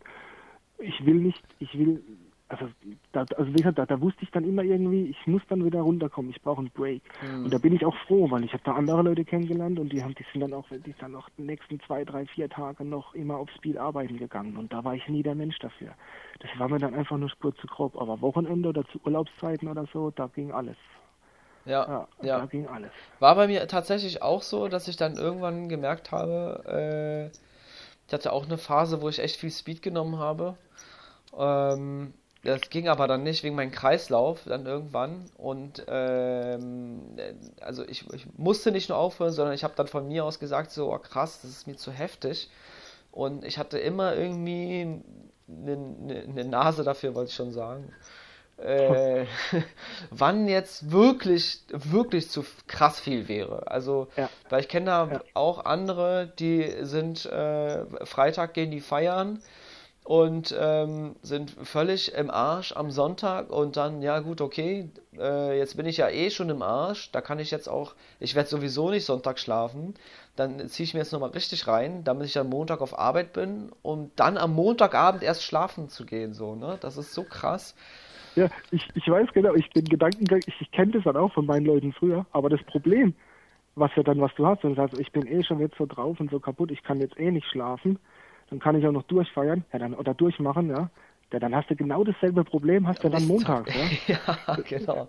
Ist halt, dann bist du montags total zerstört und, und bist, und, und da wusste ich dann auch immer früher so, nee, nee, nee, ich muss jetzt, jetzt ist der Break, jetzt muss ich sein lassen. Ich habe mich dann versucht abzulegen und die anderen haben dann noch ein, zwei Räume weiter, so haben die noch gefeiert, so mehr oder weniger. Aber ich dachte, das, das ist ja das, du, das ist ja auch, du, du schiebst das Problem dann nur raus. Ja? Das heißt, oh, ich bin jetzt eh zerstört, kann ich den ganzen Sonntag noch durchmachen und äh, morgen auch noch den Rest vernichten, dass ich die Arbeit überstehe, ja, dann hänge ich aber dienstags da. Ja. Bin dienstags total zerstört, ja. Ähm, na gut, du kannst auch, wenn du noch mehr, noch mehr Material übrig hast, kannst du auch den Dienstag noch wach bleiben und den Mittwoch. Aber du, du schiebst, du schiebst es ja immer nur nach hinten raus. Ja, das sind, also ich kenne auch da von früher, wie gesagt, da einige Leute, die das nicht überstanden haben, die halt wirklich hirn durch sind sozusagen. Mhm. Also da gibt's ein paar. Und das waren früher auch normale Leute, das waren klare, klare Typen, sag ich mal. Wo es mir auch leid tut, so wenn ich die dann heute sehe und denke, oh, seid ihr durch, gell? Ja, ja, die sind, Ja. ich kenne auch einige, die sind dann einfach entweder langsam im Kopf oder so voll in ihrem Traum gefangen. Äh, Ja. ja, das ist halt eben scheiße. Ja, ist wirklich scheiße, ja. Ist echt. Aber gut, das, das ist es, ja. Wir können da schon froh sein, dass wir das alles so gut überstanden haben. Mhm. Ja. Wann hast du denn eigentlich gemerkt, dass du, dass du jetzt eigentlich süchtig bist? Und ähm, Das Cannabis-Suchtding, aber also damals als Jugendlicher war mir das schon klar, dass ich süchtig bin. Und jetzt, wie das so wiederkommt, so, wo ich mir bewusst über die ganze Problematik einen Kopf gemacht habe, das war, ich habe dir die E-Mail geschrieben, zwei, drei Wochen vorher. wow. Weil ich sagen muss, weil ich auch Stress hatte mit meiner Frau. Mhm. wegen eben diesem Thema, weil sie gesagt hat, ey, immer wenn du kiffst, bist du wesensverändernd, ich merke es dir an und ich so, nee, stimmt nicht, stimmt nicht und erzähl mir nichts und du gönnst mir das bloß nicht und so, weißt du. Ja, ja, ja, ja, ja. Und ja, ja, und so halt. Und, und sie, nee, Mann, das ist immer so und du bist viel leichter, bist viel schneller gereizt und, und, und reagierst dann ganz anders auf gewisse Sachen. Und ähm, ja, ja, dann war da halt mal ein richtig, richtig grober Streit und ein richtiges Gespräch. Und was auch schon öfters vorgekommen ist, aber dann war es dann immer so, dass ich dann nach zwei, drei Wochen gedacht habe, oh, jetzt ist hier wieder alles gut, weißt du, kann ich jetzt wieder anfangen. Ja, ja, ja. ja. nur, nur heute am Freitag und morgen nicht mehr und dann, wo wir wieder bei dem Thema wären. Aber das so richtig eingesehen, dass ich ein Problem habe, das ist jetzt, also so, wo ich auch, also vor einem halben Jahr hätte ich dir keine E-Mail geschrieben. Ja, Ja, ja, krass. oder auch vom Vierteljahr nicht, auf gar keinen Fall. Und äh, jetzt im Zuge dessen dachte ich, ja, es ist ja was, es ist, ist wirklich so, aber du, du musst dir dessen selbst erstmal bewusst werden natürlich. Mhm. Und äh, ich, ich sag mal so, ich wollte das vorher vielleicht auch gar nicht. Ich, man, man will sich das ja auch nicht eingestehen. Es ist ja auch ein Zeichen von Schwäche. Ja, Wenn du sagst, ey, stimmt, ich bin süchtig, ich habe ein Problem. Keiner geht gern hier an die Öffentlichkeit oder was und sagt, ja, ich habe ein Problem, ich bin süchtig. Macht niemand. Also ja, das, richtig. du gehst da nicht damit hausieren, ja. Und dann sagen die anderen noch, was bist denn du für ein Waschlappen, ja, bist süchtig ja, oder wie, irgendwie, weißt du. Ja. Das, ja, Ja, stimmt. Also das Eingestehen, das, das ist halt ein Prozess, ne? Bis man normalerweise ist es so, man versucht aufzuhören, das geht nicht, man versucht aufzuhören, das geht nicht und dann immer wieder und dann sagt man, ah, okay, scheiß drauf, dann, dann ist es jetzt so. Dann akzeptiert man das einfach, dann ist es im Leben und dann kommt wieder der Moment, wo, wo du versuchst aufzuhören, das geht nicht. Und dann das dauert, bei einem dauert es, ist es kurz, bei dem anderen dauert es Jahre, äh, bis man an dem Punkt angelangt ist. Äh, man könnte meinen, äh, Deine Frau ist meine Ex-Freundin, weil äh, bei der war das nämlich genauso. Sie hat genau das Gleiche gesagt. Äh, du bist, dein Wesen verändert sich, ähm, du bist ein ganz anderer Mensch, ähm, du bist gar nicht mehr richtig da. Ähm, ja, so verschiedene Sachen, ne? Ähm, Mhm. das ist bei, ich denke mal, da, das, dass die Freundin oder die Frau ein Problem damit hat, ist, glaube ich, bei jedem gleich. Ja. Es sei denn, sie macht selber, Äh, natürlich. genau, Dann- es sei denn, sie macht selber, richtig. Ja. Ja, und ähm, ja, auf jeden Fall krass und cool, dass, dass du so weit gekommen bist, äh, dass du, dass du dir das eingestehen kannst und dass du darüber reden kannst auch, weil ähm, ich sage das auch immer wieder, mh, darüber zu reden ist ganz, ganz viel wert. Auch, äh, dass, dass du zum Beispiel auch vielleicht mit deiner Frau darüber reden kannst, ist, ähm, ist, ist eine gute Sache, da sich da auszutauschen, weil das so irgendwie zu verheimlichen oder zu verdrängen, das bringt dich überhaupt nicht weiter und das bringt niemandem was. Und ähm, genau. Ich bin aber, das ist jetzt interessant, was du sagst. Ich, bin ein Mensch, der gerne viel verdrängt. Ja? Mhm. Also dieses Verdrängungsding ist ja halt einfacher. Du verdrängst irgendwas, ist einfacher, als dich damit zu beschäftigen. Na klar, ja, ist ja, halt ja. so. Ja, das- verdrängst es, schiebst es irgendwie weg oder kippst es dir weg oder sonst was. Weil anders, dich selber damit zu beschäftigen, bedeutet ja Arbeit oder du musst dich dabei um was kümmern. Du musst Mhm. dir, es ist ja genau diese Sache, hat man ja vorhin schon. Wenn du mal sechs Wochen auf alles verzichtest, musst du dich zwangsläufig mit dir selber, mit deinen Gedanken beschäftigen. Ja. Du hast keine Ablenkung mehr. Genau. Ähm, ja, was ich, was ich noch sagen wollte, ist aber die Sache von wegen Sucht und, und nicht Sucht, so, weil für mich selber war es immer so, so, weil ich dachte, oh ja, ich muss aufhören zu kiffen, ich muss aufhören zu kiffen, wenn ich wieder so dann die Phase hatte. Dann habe ich aufgehört. Und dann dachte ich so dann zwei, drei Wochen später, ja, ich bin ja gar nicht süchtig. Ich habe es Hm. mir selbst bewiesen. Ich bin ja gar nicht süchtig, ja, dann Ja. kann ich ja jetzt wieder kiffen. Weißt Ja, du so? ja, das, das ist das Ding. So, ich habe es ja jetzt geschafft, zwei, drei Wochen clean zu bleiben. Ist ja alles cool. Ist ja gar nichts, ist ja gar nicht so schlimm. Ja. ja? Und dann geht's wieder los. Zack. Richtig. Und, ähm, Das ist der ja, Suchtteufel, der dir das versucht einzureden, dass, ah, du bist ja gar nicht süchtig, ist ja gar kein Problem. Ja, genau, ja, ist ja gar kein Problem. Aber ja, das- genau, hast ja jetzt geschafft, ist ja, bist gar nicht süchtig. Siehst du, hast nichts gekifft die letzten drei Genau, jetzt ja, kannst du es dir ja beweisen, quasi, ne? Genau, ja. Und das Ding genau. ist aber auch, äh, dass diese, diese paar Wochen, die reichen einfach nicht. Die reichen einfach nicht. Das sind, wenn du da mal, ähm, sage ich eigentlich allen auch, also sechs Wochen und danach geht's bergauf. Dann drei Monate, danach geht's bergauf. Und es gibt dann noch nach sechs Monaten und nach einem Jahr nochmal Phasen, die schwer sind, aber äh, das ist halt das Ding, ne? Ähm, so dieses, dieses Selbsteinreden von wegen so, du bist gar nicht süchtig, du hast es ja geschafft, drei Wochen, drei Wochen sind gar nichts. Im, also ja, drei im, Wochen sind nichts, natürlich. Genau, in, in, in der Zeitachse ähm, der Hormonen, der, der Seele und des Körpers sind drei Wochen einfach mal nicht viel Zeit. Da muss ich, ähm, ich bin, kennst du Benny Vibes? Das ist so ein YouTuber. Weiß nicht, ob du den kennst. Also Mm, weiß ich ich kannte den nicht. Ich, ich kannte den erst im Zuge dessen, dass ich mir irgendwelche Videos mit Cannabisentzug oder was angeguckt habe. Mhm. Und Benny Vibes, ich kannte den, seine Vorgeschichte kannte ich auch nicht. Auf jeden Fall, der beschreibt dann auch äh, zehn Jahre Dauerkiffer und dann hört er auf zu kiffen. Und äh, beschreibt es so in seinem Videotagebuch. Und dann sagt er, nach vier Monaten, also er ist vier Monate clean und er muss immer noch jeden Tag dran denken. Ja. Mhm. Ähm, und es fällt ihm immer noch schwer. Also, also, wo ich mir dann denke, ja, nach vier Monaten immer noch, immer noch. Aber es ist halt in dir drin, die Sucht ist in dir drin.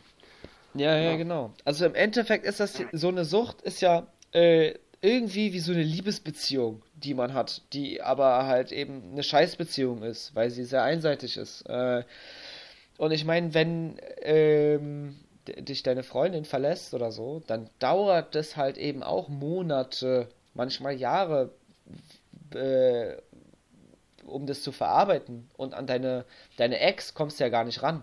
Aber an Gras oder an, an Alkohol oder was auch Natürlich. immer, ko- kommst du ja sofort leicht ran. Ja, ja, Ne? Das ist ja das Ding. stimmt. Kommst du sofort ran. Das ist gar kein Problem. Da ist, Ja. habe ich letztens schon gesagt, ne? ich muss nicht mal aus genau. dem Haus gehen. Ich nehme mein Telefon, rufe eine Nummer an und innerhalb von 30 Minuten äh, steht hier ein Auto vor der Tür und bringt mir alles, was ich will. Ne? Berlin ist wirklich so krank geworden.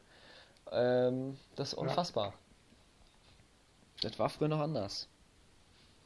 So musstest du noch aktiv rausgehen. So, das ist jetzt nicht mehr so. Ja. Ja, und bei dir. Ja. Irgendwas wollte ich sagen. Ah, ich habe ich hab morgen meinen ersten Therapieten. Was hast du? Ja.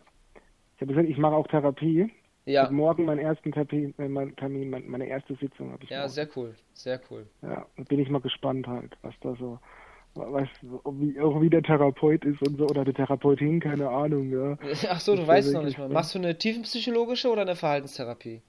Äh, das hast du mich schon mal gefragt, ich kann es dir gar nicht sagen, aber bei der einen musst du vorher ein Drogenscreening abgeben und bei der anderen nicht, gell? Genau, beim Verhaltens, bei der Verhaltenstherapie äh, ist es der, laut Krankenkasse nämlich so, dass du nur therapiert werden kannst, wenn du nicht ähm, drogenabhängig bist, weil dann die Verhaltenstherapie nichts bringt. Okay. Also laut Aussage. Ähm, so war es nämlich bei mir gewesen und das war total bescheuert. Äh, und halt einen guten Therapeuten zu finden, ist halt, ähm, ich will nicht sagen schwer, aber man muss halt auf ein paar Sachen achten, dass man sich wohlfühlt, dass äh, man Fortschritte macht, dass man da auch coole Sachen macht und es halt eben nicht nur ein Kaffeekränzchen ist. Weil Kaffeekränzchen kannst du auch mit Freunden oder mit deiner Frau haben, ne? Ja. Es geht ja darum, da ähm, Methoden zu entwickeln, wie du mit dem Alltag klarkommst und herauszufinden, ähm, warum das überhaupt so ist. Ne? Und ähm, aber ich kann dir jetzt schon sagen, dass ähm, wenn du bist auf jeden Fall schon auf einem sehr sehr guten Weg und äh, wenn du wenn du schon sagst, dass es schwierig für dich ist, irgendwie über Emotionen zu reden, ähm, du kannst da also wenn deine Frau auch dein bester Freund ist, dann kannst du die da nutzen und ihr sagen, ey, äh, dir fällt es schwer und lass mal hier eine Session machen von einer halben Stunde, Stunde und äh, ich will dir einfach nur mitteilen, wie es mir geht und ähm, darüber reden. Und ohne Wertung, das ist immer das Wichtige, dass der andere äh, ähm, das Gespräch Ja. nicht bewertet und dann, dann, dann kann da Vertrauen aufgebaut werden. Dann merkst du auch, dass es gar nicht so schlimm ist, über Gefühle zu reden. Ich habe gemerkt, dass ähm, generell über Sachen zu reden, deshalb habe ich auch den Podcast gemacht und alles. Ähm, wenn das erstmal raus ist und wenn man erstmal mit jemandem redet, auch, Du fühlst dich ähm, besser danach. Es ist viel besser. So. Fühlst dich besser, ja. Fühlst Deutlich dich besser. Und dann ist es auch Ja. mal raus und dann merkt man auch, das erste Mal, wo ich auch äh, auf, an meinem Arbeitsplatz damals ähm, über Depressionen gesprochen habe, ich hätte nie, und auch generell, ich hätte niemals gedacht, dass es so viele Menschen gibt, die Depressionen haben. Vorher Ja. waren alle Supermans und alle waren cool. Und als ich dann damit angefangen habe, ähm, über meine Probleme zu sprechen und äh, über meine Depressionen und so zu sprechen, da kamen dann voll viele plötzlich so, ja, ich auch, ich nehme Antidepressiva schon seit Jahren. Ich weiß so, was? Und erst dann konnte man sich austauschen. Das ist- ne? Ja, es ist ein Tabuthema in der Gesellschaft. Wir haben eine Leistungsgesellschaft Mhm. und äh, wenn du, das ist ja immer so, wenn du sagst, wenn du sagst, oh, ich habe Depressionen, mir geht's nicht gut, und das ist ja dann gleich so, du gestehst der Schwäche ein. So, Ja, oh, der ja. ist schwach, der hat Depressionen, guck mal, der Schwächling, der kommt mit dem allen nicht klar. Ja. So wird es dann hingestellt. Ja. Aber das, eigentlich ist es auch ein Zeichen von Stärke, wenn man darüber spricht, weil ganz viele Leute fressen es ja in sich rein und, und haben nach außen so eine Fassade, ja, Mhm. wo sie eigentlich nur, weil, weil andere Leute haben ja immer ein Bild von einem und diesem Bild versucht man ja gerecht zu werden. So, also spielt man immer sein ganzes Leben lang, spielt man den anderen irgendwas vor und sich selber sowieso. Irgendwie, weißt du, und äh, weißt du, was ich meine? ja, ja, du hast absolut recht. Ja. Es ist so. Ja. Aber die, die, ja, die, ähm, dir dessen selbst bewusst zu werden. Also ich meine, ich bin auch, ich bin auch ein Schauspieler. Jeder Mensch ist irgendwo ein Schauspieler. Ich habe einen Kumpel, das ist ein extremer Schauspieler, das habe ich mir auch gesagt schon. Da habe ich gesagt, ey, du bist ja der Oberschauspieler und er hat es auch selber zugegeben. Und gesagt, ja, es stimmt, ich, ich, ich spiele hier meine Rolle, die Leute verlangen das von mir, also Mhm. macht er das. Ja. Ähm, ja, Ich hatte, ich hatte ja auch mal eine Freundin zum Beispiel, die war immer gut gelaunt, hat immer viel gelacht, war ähm, super drauf und konnte mit jedem irgendwie schnacken und Kontakt aufbauen und so weiter. Und sie hatte mir dann auch irgendwann anvertraut, dass sie, es für sie unheimlich anstrengend ist, ähm, immer gut zu, gelaunt zu sein und immer Ja. die super nette zu sein, weil man erwartet das von ihr. Sie war, ist, hat gemerkt, dass wenn sie mal schlecht gelaunt war, die Leute halt negativ auf sie reagiert haben. Und äh, als Schutz ist sie halt immer gut drauf und alles ist super und ähm, das ist halt nicht die Wirklichkeit, ne? Und die, Ja. die leidet halt Ja. darunter und äh, weint halt in ihrer Wohnung ähm, alleine, weil sie es nicht aushält und dann geht, geht sie nirgendwo raus und trifft niemanden und erst wenn sie gut gelaunt ist, äh, geht sie halt raus, ne? Das ist auch irgendwie so ein Spiegel der Gesellschaft. Also ich meine, wenn man, äh, man hat nur Freunde, wenn man gut gelaunt ist. So. Und schlechte Tage darf es nicht geben, weil dann, was soll ich mit dir machen? Dann will ich mit dir Ja. nichts zu tun haben. Ich will ja auch mein Leben genießen, so. Das ist so, ich weiß auch nicht. Ja, ist aber so, aber äh, ich mein, da nehme ich mich auch nicht aus davon. Also wenn jetzt jemand, also ich meine, ich habe so, wie gesagt, so, so, so, vielleicht ein, zwei, drei wirklich so enge Leute, wo ich sage, ey, wenn ihr schlecht gelaunt seid, könnt ihr zu mir kommen, ich bin für euch da. Aber von der breiten Masse sage ich selber auch, ey, wenn die, wenn die schlecht gelaunt sind, dann könnt ihr auch zu Hause bleiben, ja. Ich habe mit mir selber genug zu tun, dann brauche ich nicht noch denen ihre schlechte Laune. Ja, stimmt. Ja, also das ist so, ja. Ja. Aber, aber ich bin ja eher, naja, man spielt da immer so irgendwas klar. Ist aber traurig, ist es eigentlich traurig, ja, dass er nach außen hin dann immer, wenn es gut gelaunt ist, geht sie raus und zu Hause weint sie allein im stillen Kämmerchen. Mhm. Kämmerchen. Das ist wirklich, ja. Das, äh, aber du weißt es halt, ja, und hast mit dir darüber schon gesprochen, natürlich. Ja, ja, ja, na klar. Ja. Das ist ja dann Ja. auch besser geworden. Das war, äh, Die habe ich beim, in, auf einer Kur kennengelernt, äh, im Therapieplatz quasi. Weil ich habe ja so eine sechswöchige Kur gemacht, zweimal übrigens. ähm, und da habe ich sie kennengelernt, genau. Und äh, weil die Leute, die da sind, sind ja nicht umsonst da. Und äh, das war mitunter ein Grund, äh, warum sie dann quasi so, so eine Art Burnout hatte. Ja. Ja. Weil wenn du Was dann die ganze Zeit irgendwas vorspielst, kostet das einfach unmenschlich viel Kraft und äh, das geht dann halt. Ja, du kannst ja nicht du selbst sein, Ja, natürlich, genau. du musst dich ja immer verstellen, ja. Genau. Ach, Da, wobei, da bin ich aber eigentlich ja schon, ich da, da das, das mache ich eigentlich selten mehr, dass ich irgendwas vorspiele, aber trotzdem was an der Fassade. Aber was ich, was ich interessant fand, äh, die Geschichte, wenn du sagst, fällt mir dann aus dem Podcast, diese eine Freundin oder Bekannte von dir, die dann diesen Schwangerschaftsbauch hatte. Und dann angefangen hat zu saufen. ja. Ja, nee, und das fand ich dann, da hast du gesagt so, ey, ähm, du hast dir dann gesagt, ja, mein Gott, das sieht halt nur mal scheiße aus oder sieht nicht so gut aus, aber akzeptier dich so, wie du bist. Du Ja. kannst nicht ändern. Du bist halt einfach so. Es gehört zu dir. Du kriegst es nicht weg. Ja. Es ist so. Ja, und äh, das, man, man muss wirklich, man muss sich selber akzeptieren. Und das konnte ich aber, wie gesagt, früher auch nicht, ja. Wahrscheinlich aufgrund dann von Körpergröße und irgendwelchen Sachen. Klar, du kannst dich nicht akzeptieren. Heute kann ich mich sehr gut selber akzeptieren. Ja. Zumindest meine ich das. Vielleicht, vielleicht spiele ich mir das auch selbst noch vor. Aber wenn ich jetzt, also, wenn ich jetzt morgens in den Spiegel gucke, dann bin ich so mit mir selbst im Großen und Ganzen, sage ich mal, relativ im Reinen. Mhm. Mit, außer dieses, dieses, dieses Cannabis-Problem, ja, aber so, dass ich jetzt sage, oh, das, das hätte ich gern anders an mir und ich bin mit dem und dem unzufrieden und, und das alles, das habe ich rum. Ja. Das ist nicht mehr so. Ja, ja, richtig. Und da bin ich auch froh, da bin ich auch froh drum, dass ich da, da, Mhm. Da also, da scheiß ich drauf, weißt du, wie ich Ja, meine? Ich scheiß da drauf, ja, ehrlich. Ist ja auch richtig. Es ist Und einfach so, ja. Das ist ja auch, äh, äh, gehört zum Erwachsenwerden auch dazu. Und ja, das Ding ja ist, man muss sich selber, selber akzeptieren lernen. Das Genau. so, ja. Richtig, sich selber akzeptieren, weil äh, sich selber zu akzeptieren bedeutet, die Realität zu akzeptieren. Ja, oh, das ist gut, das ist eine gute Aussage, genau. Ja, ja, die Realität, ja, es ist aber so, die Realität zu akzeptieren, genau. Du kannst, du, du musst die Realität akzeptieren, Richtig. du kannst Und ganz oft kommen nämlich dadurch die Probleme zustande, dass du äh, etwas nicht akzeptieren kannst, weil du die Realität nicht akzeptieren will- willst und lieber ähm, flüchtest und dein Mittel der Flucht ist halt eben irgendeine Droge. Weil die zieht dich raus, die zieht dich aus dem Leben raus, dann denkst du nicht mehr so viel nach, dann ist alles nicht mehr so schlimm, dann äh, fühlst du dich okay und, und, und dann ist in Ordnung. Aber das ist halt nicht die Realität, ne? Das ist, ähm, manchmal sind die Dinge einfach so, wie sie sind. Und damit muss man sich abfinden. Ja, die Realität ja, kann man nicht ändern. Zumindest nicht für immer. Temporär schon, wenn du dich wegknallst. Dann Ja, genau, du, richtig. Zumindest du kannst, du kannst deine Empfindung für die Realität, die kannst du ändern, aber wenn dann das vorbei ist, wenn der Turn vorbei ist, ist es wieder da, ist so wie vorher noch schlimmer sogar, weil du dann wieder zurechtkommen musst. Genau, dann hast du nämlich noch ein. Problem zusätzlich, ne? Ja, Ja. genau. Ja, Eieiei. ja, mein Gott. Felix, eineinhalb Stunden haben wir schon fast, ne?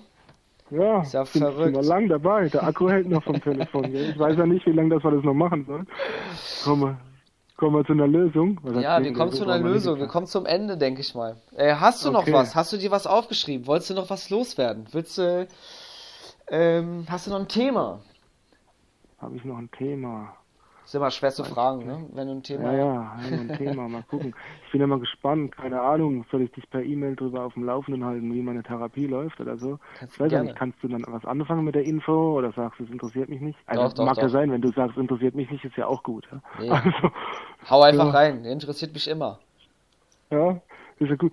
Ähm, wie, wie, wirst du eigentlich oft gebucht jetzt so für irgendwas oder so? Oder machst du so Vorträge an Schulen oder so irgendwas? Na, ich mache jetzt hauptsächlich äh, Suchtberatung. Ähm, privat. Also Einzelberatung. Genau, richtig, Einzelberatung. Ähm, äh, das lief in der, lustigerweise lief es in der Corona-Zeit extrem schlecht. Ähm, einfach deshalb wahrscheinlich, weil die Leute waren zu Hause. Ich weiß ja, wie es mir selber ging. Ich war zu Hause und ähm, da fällt dir die Decke auf den Kopf. Und was machen Leute, die halt, äh, die halt kiffen und trinken? Ja, die kiffen und trinken noch mehr, ne? Genau, okay, Ähm, noch mehr. und dann genau, hast du erstmal ja. keine Zeit für, für anderen Kram und so, weil äh, du musst dich erstmal von deinem Problem wegballern. Und ähm, so als Corona so langsam wegging und so, lief es dann wieder an und mittlerweile habe ich echt gut zu tun. Wieder. Und äh, das ist auch cool so. Äh, deshalb Ja, habe ich auch wenig ja. Zeit für den Podcast. Äh, das wurde ich, werde ich oft gefragt. Warum, wann kommt die nächste Folge? Was ist denn jetzt mit dem Podcast? Also, ja, ich bin dran, ich, ich bin hier. ähm, ist, ist halt nicht immer leicht wegen der Zeit und so weiter. Genau. Aber ja, so hab- wie es auf meiner Webseite ist, genau. Ich mache da Intensivprogramme, Intensivtrainings ähm, und äh, helfe den Leuten äh, auf dem Weg aus der Sucht, ja. Ja. Ich fand's cool. Ich habe dir die E-Mail geschrieben und dann schreibst du zurück, ja, wir können uns treffen. Und ich erzähle das meiner Frau und dann sagt sie, sagt sie, wie willst du nach Berlin fahren? Und ich so, nee, ich muss ihm noch, ich muss ihm noch sagen, dass ich nicht in Berlin wohne, wohne ein Stück weg halt. Ja, ja da siehst man, hast jetzt deinen Einzugsradius oder dein, dein, dein Wirkungsradius hast du jetzt extrem vergrößert durch mich. Ja, ja, ja, das ist, äh, ich denke immer so an Berlin einfach, weil hier so viele Leute sind äh, und, und, und, und die meisten halt aus Berlin kommen. Ja klar, Berlin Ja. ist halt auch groß, ja. Ja, so logisch. Genau, genau. Ja. Ja. Ja, das ist mal eine einfache Google-Suche nach, nach ja, Cannabis-Entzug, Cannabis-Sucht, irgendwas und dann bin ich auf deinen Podcast gestoßen. Geil. Ja, gut. So muss es laufen, so muss es laufen. Ja. Und ich dachte, und ich krieg auch, also, ist echt krass, ähm, ich krieg E-Mails, äh, SMS, ähm, Anrufe, alles Mögliche. Und die Leute sagen so, ey, ähm, äh, äh, cool mit dem Podcast und so und es hat mir echt geholfen, ich höre den immer wieder und bla. Und ich sag mir immer wieder und ich antworte auch immer gerne, dass genau deshalb habe ich das gemacht. Genau, das war irgendwie so ein, ich hatte einfach so eine Blitzidee und ich dachte so, ey, ganz ehrlich, ich muss das jetzt einfach machen. Ähm, ich mache das jetzt einfach. Ich spreche einfach darüber. Scheißegal, was andere denken. Ich äh, ziehe die Nummer jetzt durch. Und ähm, wenn ich auch nur einen einzigen damit irgendwie helfen oder inspirieren kann, dann ist mein Werk schon getan. Und mittlerweile, das ist so krass. Das ist echt, das ist Hammer. Das ist echt Ich cool. bin mal, was du, was ich habe dich unterbrochen, tut mir leid. Nee, Wolltest nee, alles sagen? gut, ich war fertig. Okay. ähm, was ich sagen wollte, dieser Podcast, weil ich finde, ja, ich habe dir die E-Mail geschrieben, weil eben, es ist sowas, ich höre ich hör dann zu den, ich mache mir selber so meine Gedanken, warum, warum mache ich das, wieso geht es in manchen Situationen dann doch nicht so gut und warum mache ich das alles so, dieses ganze Suchtding. Ja, Und dann höre ich deinen Podcast und dann, ja, höre ich anderen Leuten, denen es halt genauso geht oder die ähnliche Probleme haben. Und dann Ja. denke ich wieder, hey, ich bin ja nicht allein. Ich bin nicht allein damit. Das ist Richtig. wie wenn du, als du gesagt hast, du hast von deiner Depression, der Depression erzählt. Ja? Und allein, allein schon zu wissen, hey, ich bin damit nicht allein. Es gibt noch andere Leute, denen geht's genauso. Mhm. Cool. Dann fühlt man sich schon mal wieder nicht so verlassen und nicht so einsam. Ja? Man hat ja Leidensgenossen mehr oder weniger. ja, Und das alles, das, das, das gibt dir dann Kraft. Also mir, mir hat es Energie gegeben. Ich habe ja gesagt, ich, der, der einzigste Grund wirklich für die E-Mail war, ich dachte, hey, du gibst mir Energie durch den Podcast, ich kann dir da was zurückgeben. Kannst dann das auf dein, kannst das dann online stellen und so. Ja. Und, und wenn, wenn, ist ja gut, ist ja gut, sieht ja gut aus auf deiner Seite. Ich habe ein tolles Gespräch gehabt und so. Hat mir viel gebracht. Jetzt. Ja, nice. war Es, ey, wir haben hier eine Win-Win, Win-Win-Situation, weißt du? Für dich, Ja. für mich und für alle anderen, die das dann hören. Ich bin mal gespannt. Es ist ja auch so, zehnmal hat er auch gesagt, dass, ah ja, er irgendwas hat er erzählt und dann hat er, oder was weniger, und dann hat er gesagt, ah, gewisse Leute werden jetzt auch, werden erkannt haben, wer, er- wer er ist und so jetzt, ja. Ja, ja. Und ich bin mal gespannt, ob mich irgendwann mal jemand drauf anspricht. Vor allem, weil dann, dann weiß ich nämlich so, ach so, hast du es gehört? So, ah, warum Aha, warum hörst auf du denn die? Ja, Genau, ja. ja, natürlich, ist das so. Ja, und so, hey, finde ich cool. Und, und ich sag dir eins, also ich bin mir ziemlich sicher, irgendwelche Leute, die mich drauf ansprechen, ich glaube, die meisten, die werden sagen, hey, cool, war cool, dass du das gemacht hast. Ja, auf jeden. Dabei. Ja, Auf jeden Fall. ja. Und cool, dass du Wobei es darum geht's mir jetzt nicht. Ich brauche ich brauche halt da kein Feedback, ja, das ist mir egal. Also ich brauche da keine Props sozusagen. Darum Ja. ging's mir nicht eigentlich. Ja. Ja. Aber Nee, cool, dass du das cool. gerade sagst, ähm, dass, dass, dass du dich da nicht so alleine fühlst, dass da noch jemand gibt oder andere Leute gibt, die genauso denken und die genau oder ähnliche Sachen durchmachen. Ich sag dir, die meisten, die zu mir kommen, denen geht es nämlich genauso, dass sie niemanden haben, mit dem sie darüber reden können, mit Ja. dem sie niemanden haben, der sie versteht. Ähm, und sich alleine fühlen, weil sie denken, sie müssten die ganze Nummer hier alleine durchgehen und Ja. niemand anderes hat solche Probleme, äh, weil sie irgendwie, ja, weiß ich nicht, auch nicht irgendwie darüber reden können und so. Und das ist dann oft eben diese Befreiung, die die, dann spüren und dieses äh, Vertrauen, dieses Aufgehobensein, dass da doch die tatsächlich nicht nur einer ist, sondern noch viele andere. Ähm, und das kann schon helfen. Ja, du hast mich gefragt, äh, wir haben ja vorher telefoniert und dann hast du mich gefragt, ob ich jetzt in meinem Umkreis oder so niemand habe, mit dem ich jetzt so reden kann. Da habe ich gesagt, mir ist es eigentlich lieber, ich rede mit dir, weil du kennst mich nicht. Mhm. Weißt du so? Das ist Ja, so mehr oder weniger ein anonymes Ding und du, du, du gehst ganz unvoreingenommen an die Sache ran und vor allem du bewertest es auch nicht und Ja. du sagst dann auch nicht, ja, ich habe gesagt, wenn ich jetzt mit meinen Kollegen oder so drüber rede, dann heißt, ach, ist doch gar nicht so schlimm und red dir nichts ein und du bist nicht süchtig und hast kein Problem, merkst doch selbst, kannst wieder aufhören nach ein paar Wochen und so. Ja, Und aber nee, eben nicht. Es ist eben nicht so. Natürlich habe ich ein Problem damit, ja. Und, und dann sag mal, Leute, alle Leute, die das jetzt hören, die diesen Podcast hören, äh, traut euch, schreibt, schreibt dem Peter eine E-Mail und, und redet darüber, weil äh, es tut echt gut. ja. Ja. Okay. Ja, cool, Ja. Felix. Ähm, dann bleibt mir ja nichts anderes übrig, als mich äh, herzlich bei dir zu bedanken für deine Zeit und für deine Mühe, dass du ähm, den Mut hattest und Bock hattest, mit mir darüber zu sprechen. Und äh, ja, halt mich voll gerne auf dem Laufenden. Und Mach ich, mach ich, ja.